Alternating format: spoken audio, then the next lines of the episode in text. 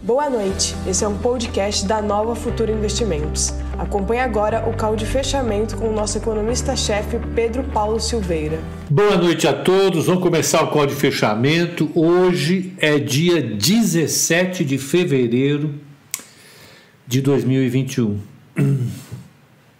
Ontem, ontem ou anteontem, não sei, eu vi no Instagram um, um grupo que tem lá falando que call de fechamento é inútil. Call de fechamento é inútil porque ele só fala sobre o que acabou de acontecer. Então, como, como o call de fechamento só fala sobre o que aconteceu, ficar discutindo o que aconteceu é absolutamente inútil. É, se você estiver falando com, com gente do mercado, eu acho que com certeza é inútil.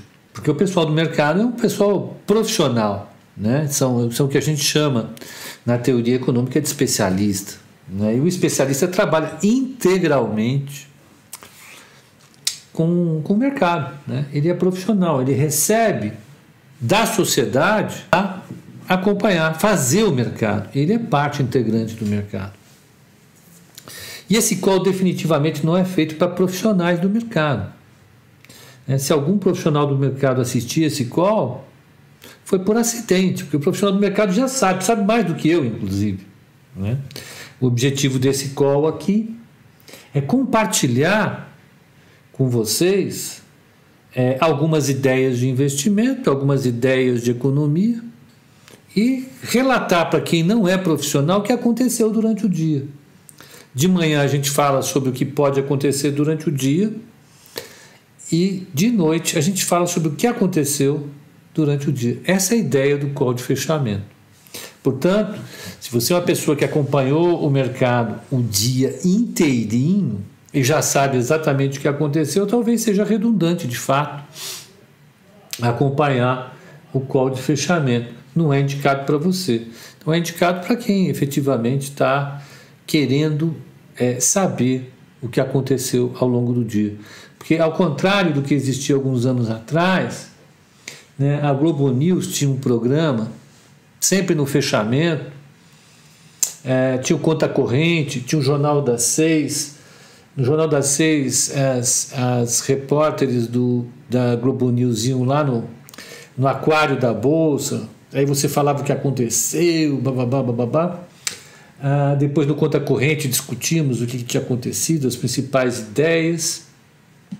E aí é, é, você tinha no Conta Corrente essa essa no conta não na Globo News essa cobertura de mercado. Hoje não tem mais cobertura de mercado da Globo News não tem nenhum lugar não tem nenhuma outra emissora de TV antes você tinha a, a Bloomberg tinha programas na abertura e no fechamento durante.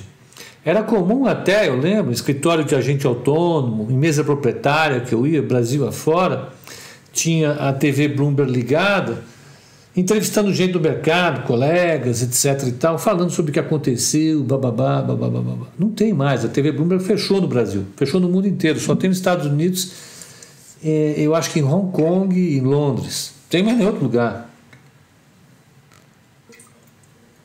Então hoje, quem não é do mercado não tem aonde se informar sobre o que aconteceu ao longo do dia. Não sabe o que aconteceu com o Clabin, com, com qualquer outra ação, com o dólar com a taxa de juros, fica sem informação.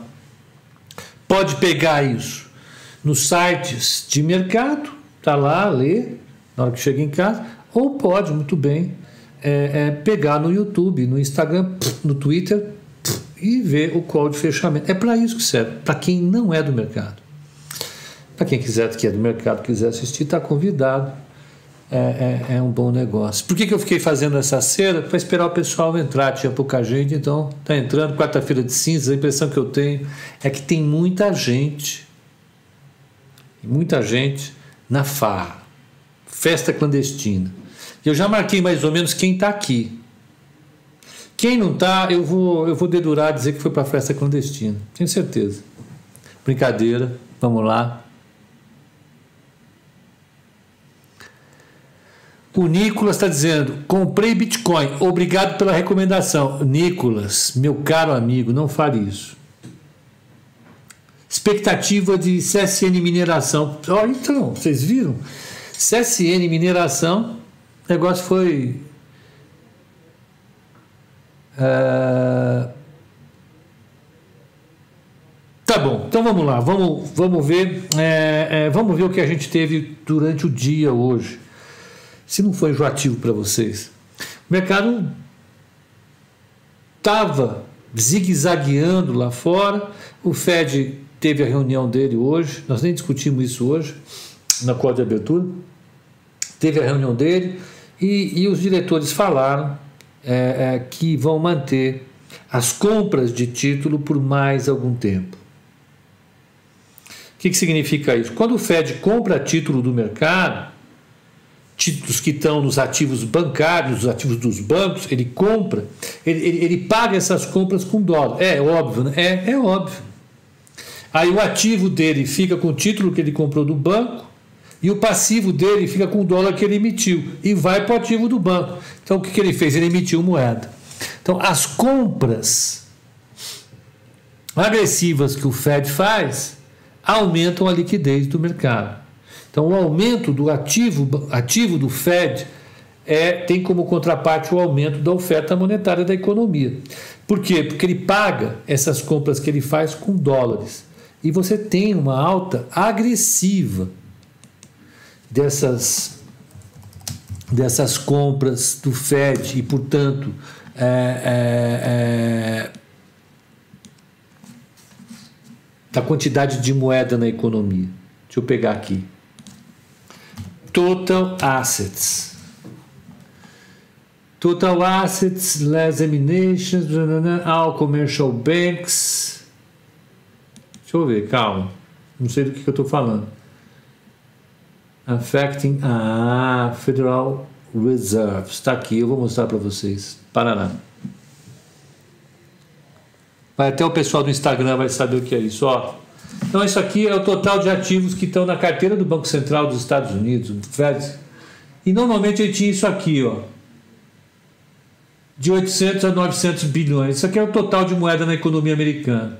Aí na crise de 2008, ele deu uma pancada para cima, nós ficamos enlouquecidos com isso. Foi quantitative easing. Veio para 2 tri e 200.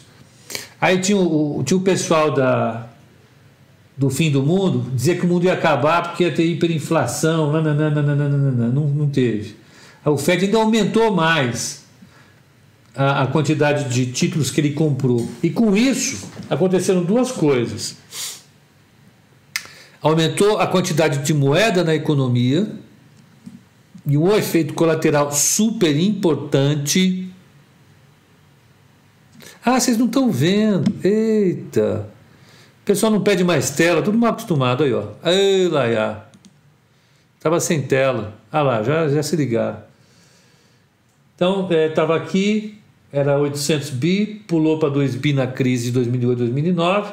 O programa do Obama foi muito modesto. Eles aumentaram a quantidade de compras e duas coisas aconteceram. A quantidade de moeda na economia aumentou e, portanto, o comportamento dos bancos frente ao crédito aumentou também. E a segunda coisa que aconteceu é que a taxa de juro dos bancos, dos títulos longos, também caiu. Os títulos de 10, 20, 30 anos também caiu, os yields. Aí veio caindo, o Fed começou a, a, não, a não comprar mais, aí veio a crise, pumba! Estamos lá em 7 trilhões 410 bilhões de dólares no ativo do Fed, o dinheiro, dinheiro que está na economia. A taxa de juros fica lá embaixo, a contrapartida disso é uma taxa de juros lá embaixo, uma quantidade de dinheiro enorme na economia. E o mercado se segurou por causa disso. O dólar caiu no mundo, Cadê o dólar? DXY. Cadê você? É duro perguntar e não ter uma resposta. Onde está você? DXY. Currency. Tá lá. Deixa eu colocar GP. Pumba. Com isso, com essa quantidade enorme, é, é, é, é, gigantesca de dólares na economia, o dólar também se desvalorizou. O que, que o Gasparzinho perguntou aqui? Deixa eu ver. Gasparzinho. Pepa, uma média dos últimos três anos de rentabilidade.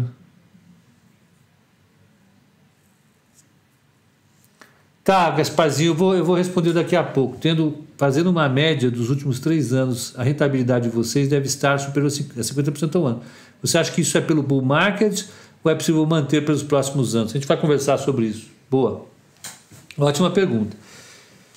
O Gasparzinho, que está aqui no Instagram, perguntou: não, é o apelido dele. Calma, não se assustem. Piada. É, é, é, olha, se você pegar aí uma média, é, é superior a 50% ao ano da carteira recomendada nos últimos três anos. Você acha que isso é uma indicação para o futuro? Vamos responder. Então, Gasparzinho.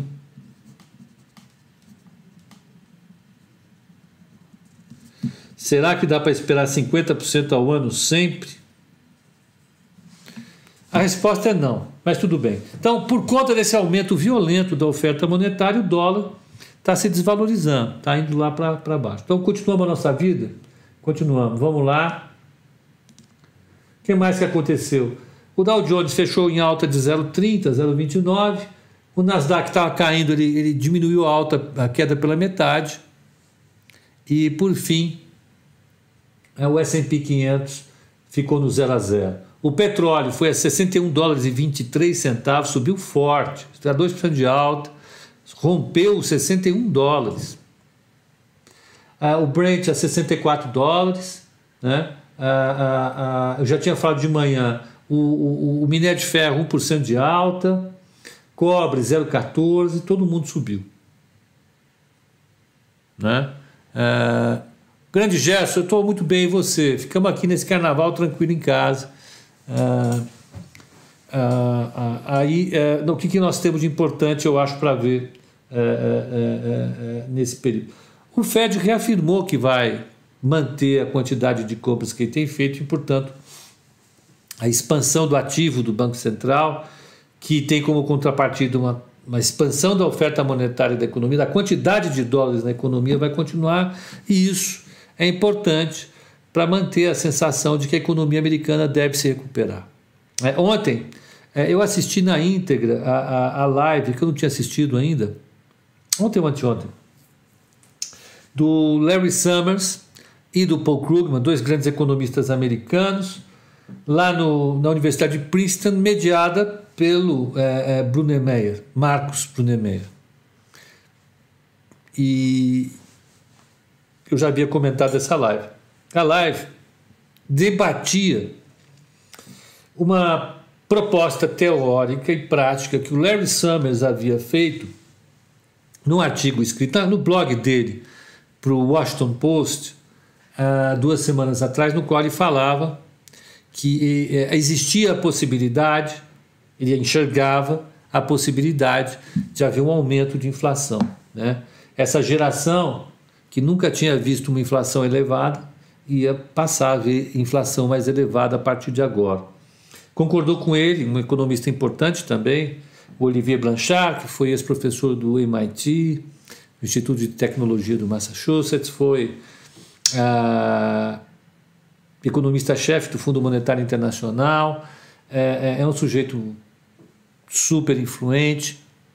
Então, o Larry Summers, ele é presidente emérito da Harvard, ele é professor de Harvard, já foi secretário do Tesouro americano, já foi economista-chefe do Banco do Fundo Monetário, foi chefe do Conselho de, de Assessores de Econômicos do presidente, blá. Então, quando um cara, dele um cara desses fala que vê a possibilidade de da inflação subir, a gente se preocupa. E o que ele, ele, ele falou isso baseado ah, ah, ah, na seguinte afirmação se o pacote do Biden vai ter 1 trilhão e 900 ou 800 bilhões de dólares de estímulo, né, ah, ah, você tem que olhar quais as consequências disso para a macroeconomia.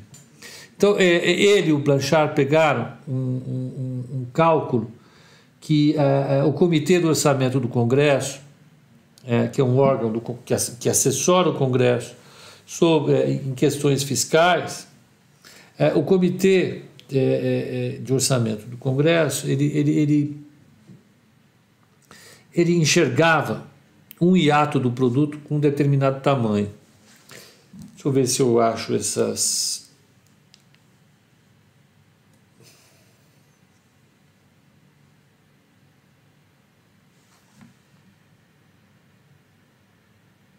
A quantidade de foto que eu tenho aqui que não serve para nada e a foto que eu preciso não tem Hum.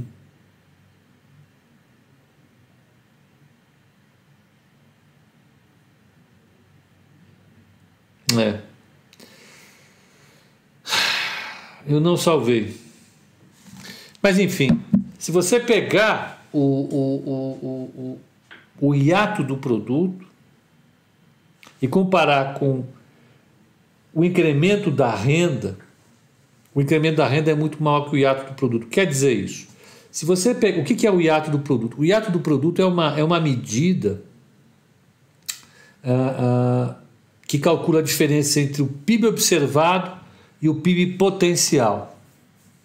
O PIB observado é esse que a gente vê, que o, que o IBGE calcula. Né?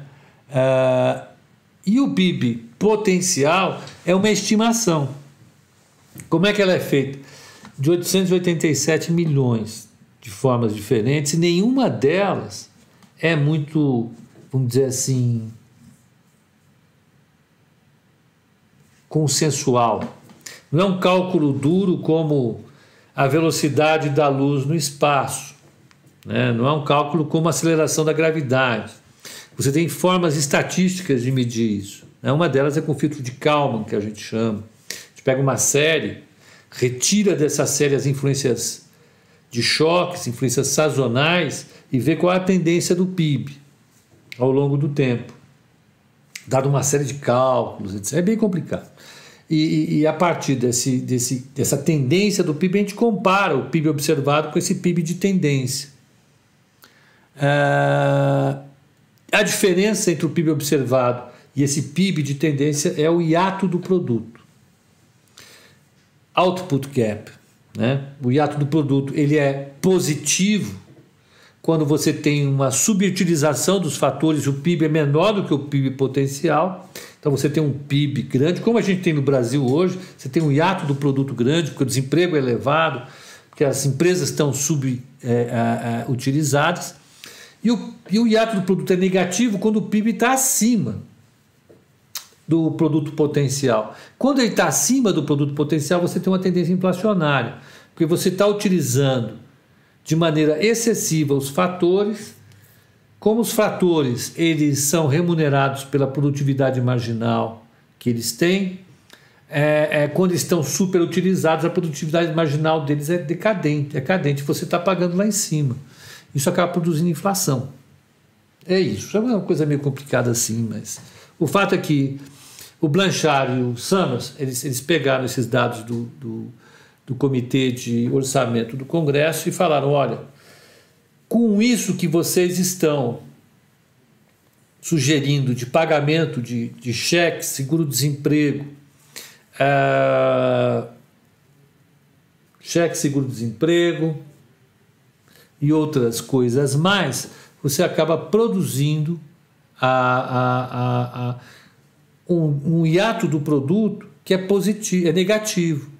Você vai superaquecer a economia americana com base nos cálculos do hiato do produto, que poderia levar a inflação lá para cima.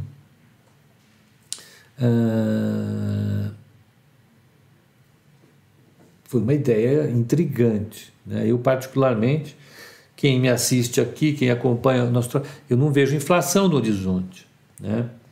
Ah, eu fui educado no meio de uma baita inflação, vi a grande moderação que a gente chama que é a queda da inflação, e me acostumei à ideia de que a inflação vai ser baixa sempre. Lá fora, tá? Aqui é outra história, a gente é bem diferente. Ah, o que pensar disso? O contraponto do o contraponto do do Summers e do Blanchard foi feito pelo Paul Krugman, que é prêmio Nobel de Economia, professor, foi professor de Princeton e hoje é professor da CUNY. É, vocês não sabem disso, mas ele largou prestigiado posto de professor de macroeconomia em Princeton, um belo salário, depois de décadas dando aula lá, com prêmio Nobel de Economia e tudo, e foi dar aula na, na Universidade Municipal de Nova York, uma universidade pública, ganhando bem menos. E o objetivo dele era, era se dedicar ao centro de pesquisa em desigualdade. Hoje ele é um dos caras que pesquisa desigualdade no mundo. Uh, e é bom, ele, ele concorda com a visão da equipe econômica do Biden, da Janet Yellen, uh, uh, particularmente, de que essa, essa, essa, esse montante de estímulo que você dá para a economia, de 1 trilhão e 900 bilhões de dólares, é elevado, mas não é, não é, você não tem evidências de que ele vai produzir inflação, não levando em consideração os cálculos do hiato do produto. Né? É, o hiato do produto, da forma como é calculado, ele nos informa de maneira muito objetiva uh, uh, sobre o tipo de crise que nós estamos vivendo hoje. Essa crise, esse é o argumento dele, essa crise é uma crise muito violenta. Né? Ela não tem parâmetros na história. Então, provavelmente a medida estatística do hiato do produto não vai ser bem representada no meio de uma crise como essa. Então, não seria um argumento suficiente você levar em consideração esse alerta do hiato do produto. Uma segunda coisa que ele fala que também é interessante é o comportamento das famílias que vão receber os cheques né, uh, uh, em relação ao gasto. Porque se as famílias receberem esses cheques que elas vão receber, 600 dólares por mês, que pode chegar a 1.800 dólares em casos é, é, é, de três pessoas que têm direito a ele na família, que vai acontecer. Levando em consideração os dados anteriores, é, é, não é provável que as famílias como um todo venham a gastar esse dinheiro todo de uma vez. Portanto, a estimativa que o Blanchard e que o Summers fizeram é, é, desse rompimento do hiato do produto pode ter sido superestimado. Né? É muito provável que isso tenha feito usando um termo técnico, é que a, propensão a consumir desses cheques é muito mais baixa do que de fato o, o conselho está é, estimando. Opa, legal, chegou a camiseta do menor, legal. Então, só para terminar essa questão, um outro argumento que o que o uh, Krugman é, gosta e que é da Janete Yellen também, e é o que o Leonardo Gonçalves está falando, é a prova do pudim. A americana adora falar na, na prova do pudim. Né? Você só sabe se os 1,9 trilhões vão causar inflação se a inflação acontecer depois que você fizer 1 trilhão e 900 bilhões de dólares. E uma coisa todo mundo sabe: os últimos erros de policy, de política que os americanos cometeram foram fazer menos quando deveriam fazer mais. Foi o caso do Obama. Né? O Obama fez menos do que deveria, deveria ter feito mais na crise de 2008 2009. Isso custou caro para os Estados Unidos. Então, agora, se você cometer o erro oposto, ou seja, fazer mais, é, o que o Krugman e a Janet Yellen falam é você consegue corrigir. Como? Política monetária. Né? Então, se você tiver em algum momento um, um, um, um comportamento inesperado da inflação, o Banco Central pode atuar corrigindo isso. Né? É, é, e aí nós temos uma. Aí está a divergência entre ele e o Summers. É, é, que o Summers acha que se o processo inflacionário começar a acontecer, né, é, é, você pode ter um processo é, incontrolável de inflação. Mas o que o, o, o, o Krugman fala, e eu, eu, concordo com ele também, é, tem que concordar com os dois, é que a credibilidade do Banco Central é tamanha que se ele começa a sinalizar desde antes que ele está de olho na inflação e que ele vai perseguir a meta de inflação, a inflação simplesmente não sobe. É, é, é, um, é um, é um cenário bastante interessante. No final das contas, a grande divergência entre o Summers e o, e o e o, e o Krugman nesse debate foi a seguinte: é, eles divergem sobre o que deveria ser gasto. O, o, o Summers concorda que tem que ser 1 trilhão e 900 bilhões de dólares, talvez mais. mas que isso deveria ser gasto com investimento público. Investimento público em infraestrutura, a infraestrutura dos Estados Unidos está muito defasada, ela está uh, uh, uh, depreciada, está gasta no investimento suficiente nas últimas décadas. Nós imagina, nossa, então. É... E a outra coisa que ele acha que tem que ser gasta, é, é, é então, infraestrutura, a outra é, é, é investimentos para darem conta das mudanças climáticas. Então, toda a série de questões que você tem que adaptar na economia americana, você tem que uh, incentivar empresas, você tem que fazer com que a economia americana seja carbono uh, uh, neutro o mais rápido possível para dar conta nisso. E, e, e, mais um detalhe que eu acho que ele coloca também que é importante é que você deveria investir nos Estados Unidos em educação. Né? É, é, então, esses investimentos, ao invés de você investir no consumo, é, é trariam resultados de longo prazo. Né? Então, é, é um belo debate. Eu acho que esse é um debate fantástico. É, o Krugman deu uma contraparte, falou: olha, eu acho que você tem toda a razão. A gente precisa investir em mudanças climáticas, a gente precisa investir em, uh, uh, infraestrutura, tem que investir em educação e tem que investir em saúde, como uma coisa permanente. Isso a gente não vai investir nesses fatores por causa da Covid-19, mas porque você vive um problema de emergência climática. Você não vai investir nisso porque uh, tem Covid-19. Você vai investir nisso porque os Estados Unidos precisam se capacitar para concorrer com os chineses. E isso só acontece se a educação dos Estados Unidos melhorar. Isso é investir em educação. Isso já foi diagnosticado pelos economistas americanos. Essa é a melhor forma de concorrer com, os chineses. Não é tributando e fazendo discurso, como Trump fez. É investir na educação de verdade, é formando gente. Então foi um debate muito legal. A conclusão que eu cheguei é de que, de fato, você pode ter um, um cenário um pouco mais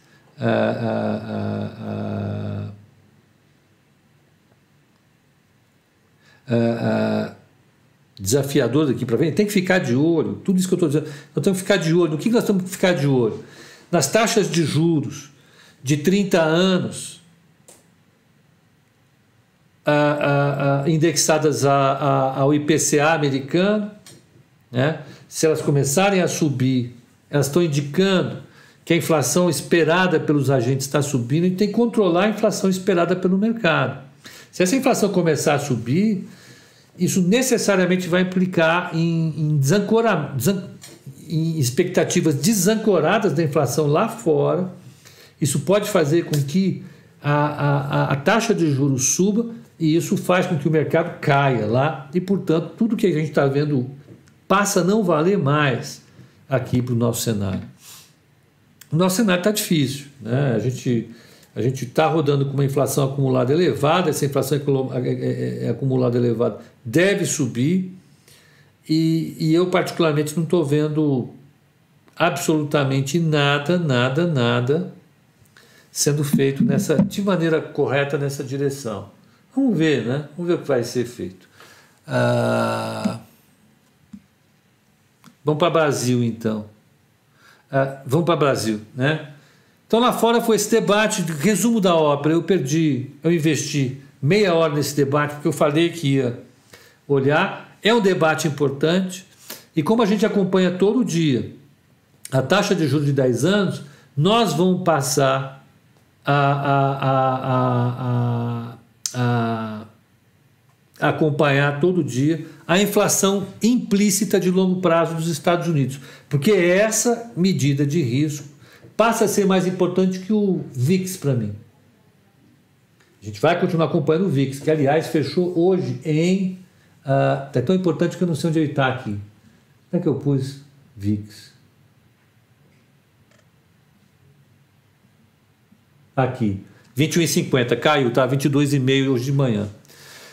Então a gente tem que passar a olhar isso e acompanhar. Tá? É, é, é, importante, eu acho que não vai ser agora essa ruptura, mas vamos acompanhar. Esses caras, quando falam, o mercado ouve. Bom, mercado brasileiro, como é que fechou? Agora, é, vamos olhar a primeira carteira? Né? Vamos. A carteira hoje subiu 1,46, o Ibovespa subiu 0,89, ela teve um alfa de 0,49, portanto ela tá, zerou o alfa negativo que ela teve de novo. Ela está com a hora que o alfa fica positivo, depois negativo, papapá, papapá. Então, causa esse mês. Quem subiu forte hoje foi a Ambev, subiu 3,79. CSN subiu 2,43. Petro, não, subiu 3,41. Petro subiu 3,87. Vale subiu 2,89. Via Varejo subiu 1,17. Quem performou mal hoje? Cirela, que é o 0,49. B3, que é o 0,77. E Bradesco, que ficou de lado. Cosan também andou mal. No mês a carteira está com 7,87. Beleza, hein? 4,81 é o Ibovespa. 3,07 é o alfa no mês. Pô, zeramos o nosso alfa negativo. Esse é o meu compromisso. No mês que vem a gente recupera mais alfa. Ah, a carteira está com 1,31. O Ibovespa está com 1,33. O alfa está no 0 a 0. E o ranking? Ranking, eu estou sem ranking aqui. O Matheus passou, mas está muito defasado. Ah, não muda muito não. Ó, ranking.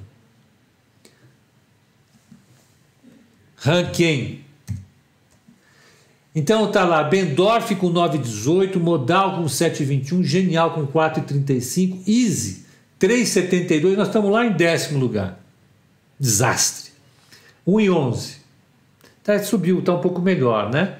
Mas está lá, está lá embaixo. Terrível. Você fica preocupado com isso? Eu fico. Para ser muito franco com vocês, fico. Não com o ranking, fico preocupado com o alfa. Esse alfa tem que ficar positivo. Olha que ficar positivo de novo, eu tô. Aí vocês vão me ver dormir tranquilo. Tá tudo em casa, não vai ter problema. Até lá, hum, vou falar para vocês. Quem está perto de mim, que o diga. É pancada. É, a vida é assim, eu posso fazer. Quem disse que trabalhar no mercado financeiro é fácil? Quem disse que gerar alfa é fácil? Ninguém disse. Então, enquanto o alfa da carteira recomendada da Nova Futura estiver devendo para os clientes da Nova Futura, eu vou estar tá tenso. Mas a gente chega lá. Bom, falando sobre carteira, agora vamos falar sobre o mercado brasileiro, né? Pepa, por que as carteiras param de ser semanais? Não, você tem a semanal e você tem as mensais. É né? normal, a vida continua. Tem, tem semanal e tem mensal. Tá? Não pararam, não. Ah, vamos lá. Espera aí, eu estou abrindo aqui o broadcast. Eu tive que fechar tudo, senão o computador está ainda chiando. Eu preciso ver se eu consigo turbinar um pouco mais esse computador. Se eu falar isso pro pessoal da TI, eles vão ficar pé da vida comigo. Já vai fazer um ano que eu comprei, né? Não é isso? Acho que sim. Cadê o pessoal do, do YouTube? Eu deixei eles para lá. Peraí. Tá aqui. Breda, ó, oh, o Breda tá aqui. Rapaz, boa tarde, Breda. Instala um SSD. Eu tenho um SSD, o Massami. Tem um SSD, tá aqui, já é, esse SSD tem uma, uma placa NVIDIA, é um i7 de décima geração, é, que mais? Memória de 16. Vocês que me indicaram esse troço aí, vocês não vão dizer que é, que é fraco, não, que vai dar briga. Pepa, fala do petróleo, vou falar, deixa eu chegar em Brasil aqui. A gente já, a gente já vai falar, 18h44, estamos no, tamo no timing, né? Fala de Petro Rio. Não. Por quê? Porque não. Cadeira eu falo. Vamos lá. Vamos falar mercado aqui, vai, vamos. Uh, ações raio-x. Ó, vamos lá.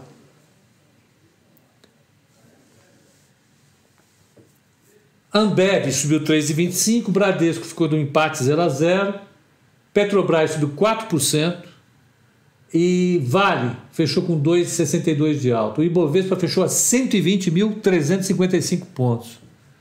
Ah...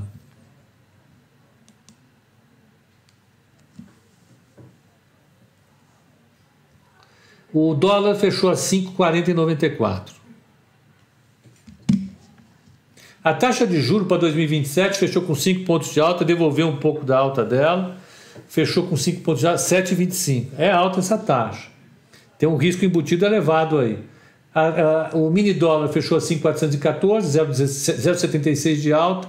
E o, o mini índice fechou a 120.400 pontos. Tá bom, né?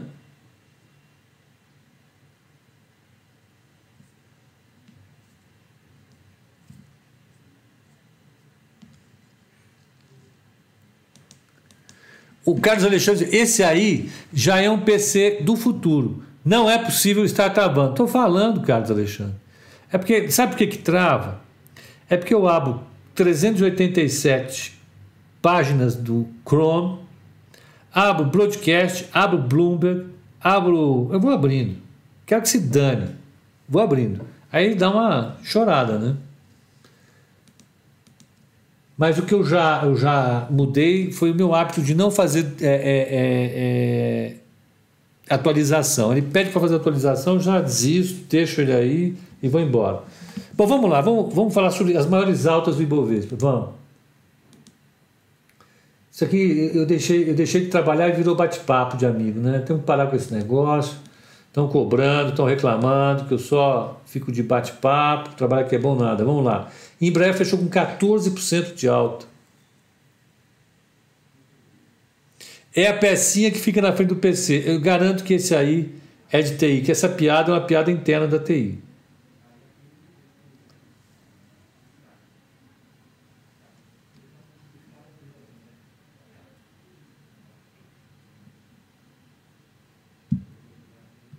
Eu vou tentar descobrir o que aconteceu. Oh, o Michael. O Michael está querendo que eu compre outro computador, mas não chega. Nem acabou. A minha carteira ainda está pegando fogo ter pago esse troço aqui, esse computador AMD Ryzen 3 Dripper. Caramba, o que será que é isso? Não. Vamos lá. Embraer subiu 4 e 14%. Vamos ver o que aconteceu com o Embry. Vamos ver. Goldman Sachs eleva preço-alvo da Embraer para 7 dólares após, backlog surpreender. Pulso de mercado. Embraer salta 11% por declarações positivas da Lufthansa. Pulso de mercado. ADR de Vale e Petrobras só não. Chega, tá bom. Então vamos ver o que aconteceu. A Lufthansa falou alguma coisa.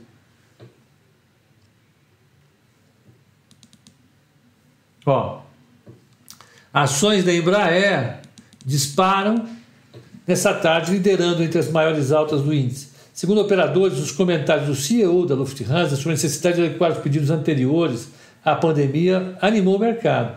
Segundo a Ativa Research, a empresa estaria conversando tanto com a Airbus e Boeing quanto com a fabricante de aviões brasileira.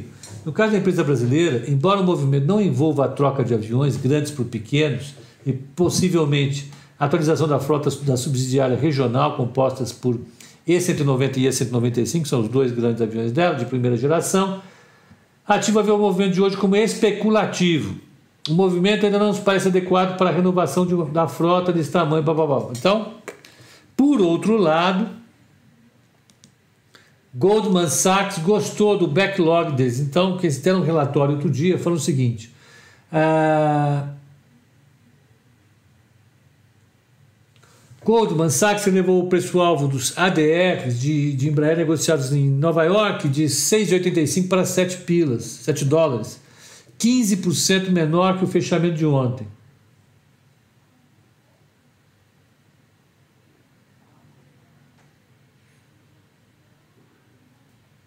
É, o, o relatório de entrega de, de, de, de naves foi um pouco melhor. O fato é o seguinte: teve SPEC no papel. Não é possível Fala, tem uma proposta que talvez ocorra, quem sabe um dia, da Lufthansa.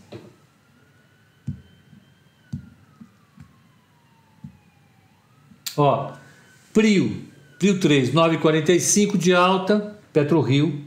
Uzi Minas, 5,78. Bife, 5,11. Marfrig, 4,18. Petro, 4,04 e 4,14. E Ambev, 3,25. Então, tudo que é commodity subiu forte hoje. O mercado se segurou em cima do que a gente estava pensando hoje de manhã. Uh, Petro Rio sobe mais porque o petróleo subiu forte, ela pode se beneficiar, está mais descontada, pode se beneficiar por isso só apenas que subiu. Tá? Pepa, você acredita que a coisa pode se beneficiar do boom das commodities? Acredito, é por isso que ela está na nossa carteira, por causa do boom das commodities. E CSN? CSN, vamos pegar a CSN aqui hoje. CSNA3, Pumba. Nas captações, segundo fontes do broadcast, Pepa, fala da prisão do Daniel Silveira. Rapaz, você viu, prenderam. Cara, é Silveira também. Eu sou Pepa Silveira, o cara é Daniel Silveira. Mas, não sou parente, não conheço. Tô fora, hein? Não venham dizer que eu sou parente dele.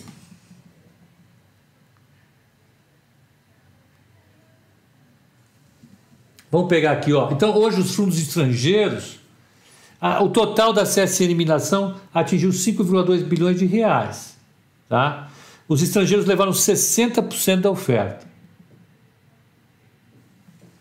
Ah, no varejo, a demanda chegou a 8 bilhões de reais. Então foi o que eu falei hoje de manhã. Como você teve uma demanda muito grande, quem entrou com a oferta não levou tudo, levou um pedaço só. Ah, ah, eles, o varejão, ficou com 20% das ofertas e tinham planejado 10% só. Ficou com 20%. Foi isso. Então o que aconteceu? Como a demanda foi muito maior do que tinha, quem pegou acabou ficando com um pedaço só, um pedaço muito pequeno. Né? E ainda você tinha critérios. É, é, é, é critérios para você é, é, alocar que restringiam ainda mais. Se você fosse uma pessoa de varejo, não fosse o private, pessoa física, que não fosse private, é, e que não tivesse o, o, o, a cláusula de lock-up, você ia ser o último a ser, a ser é, é, atendido. Então houve um desconto muito grande, justamente por conta disso, por conta de, de, de ter tido uma demanda muito grande. Tá? É isso. O que aconteceu. Que mais?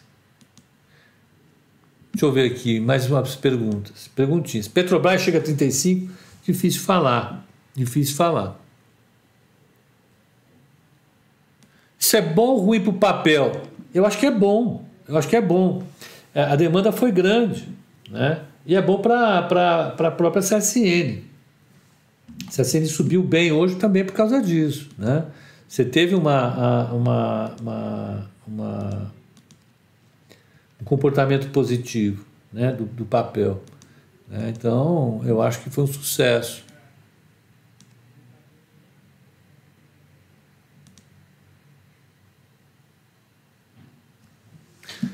Pepa, olha a Tasa 3, por favor. Estou na chácara aqui em Santana do Riacho.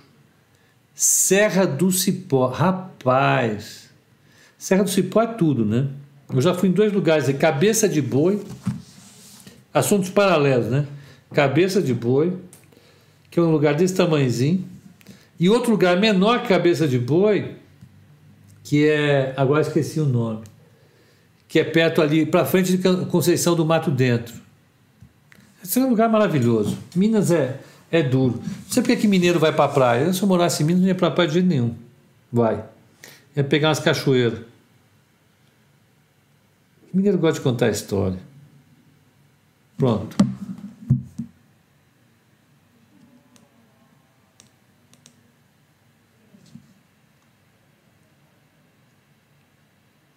Pepe, o que está acontecendo com as construtoras? Eu acho que depois de terem começado um processo de recuperação importante, elas deram um break agora. A preocupação é com a atividade econômica. O pessoal está preocupado eh, Essa atividade econômica vai entregar isso tudo mesmo. O, o, o pessoal está olhando. Eu acho que depois dos resultados, se os resultados das empresas vierem bons, elas retomam a, a uma trajetória melhor. Tá? Mas a, a, a, questão básica foi essa. Por que, que Banco do Brasil não anda muito? O Banco do Brasil não anda muito, basicamente porque o presidente está interferindo demais no Banco do Brasil. O Banco do Brasil fez um plano de reestruturação bastante arrojado, eu gostava desse plano, de fechamento de agência, demissão de gente, fazer um PDV, um plano de demissão voluntária. O presidente quase enlouqueceu, quase demitiu o presidente do Banco do Brasil. Aí, não tem jeito. Se você não consegue é, é, é, é se você não consegue definir as estratégias de ajuste do banco, o banco precisa cortar custo. Né? Você tem uma competição enorme, está todo mundo perdendo receita, a taxa de juros caiu. O Banco do Brasil não consegue melhorar a eficiência dele, não consegue reduzir custo, aí não tem jeito. Aí é difícil, ele não anda. Né? A Luana, a Luana quer que eu fale de azul. Eu vou ter um problema. Hoje eu não vou conseguir falar sobre papel especificamente, eu preciso da Bruna aqui. Então nós vamos falar sobre papéis amanhã de manhã no código de abertura. Né? Eu, eu gastei todo o meu tempo falando do, do, do Summers e do, e do, e do Krugman e, e deixei a turma com, com a sem resposta. Então, vamos, vamos combinar o seguinte: amanhã de manhã eu e a Bruna respondemos sobre empresas, tá bom? Então, é basicamente isso. Hoje o dia foi positivo, com petróleo em alta. A alta do petróleo deve continuar lá fora, não tenha dúvida nenhuma. É, é, é, e nós vamos amanhã conversar sobre algumas empresas. Acho que é isso aí, né, gente? Então, basicamente. Um bom descanso a todos, uma boa volta do carnaval. Tirem o glitter, guardem as fantasias, que daqui para frente é só trabalho. O ano começou para a gente. Um abração.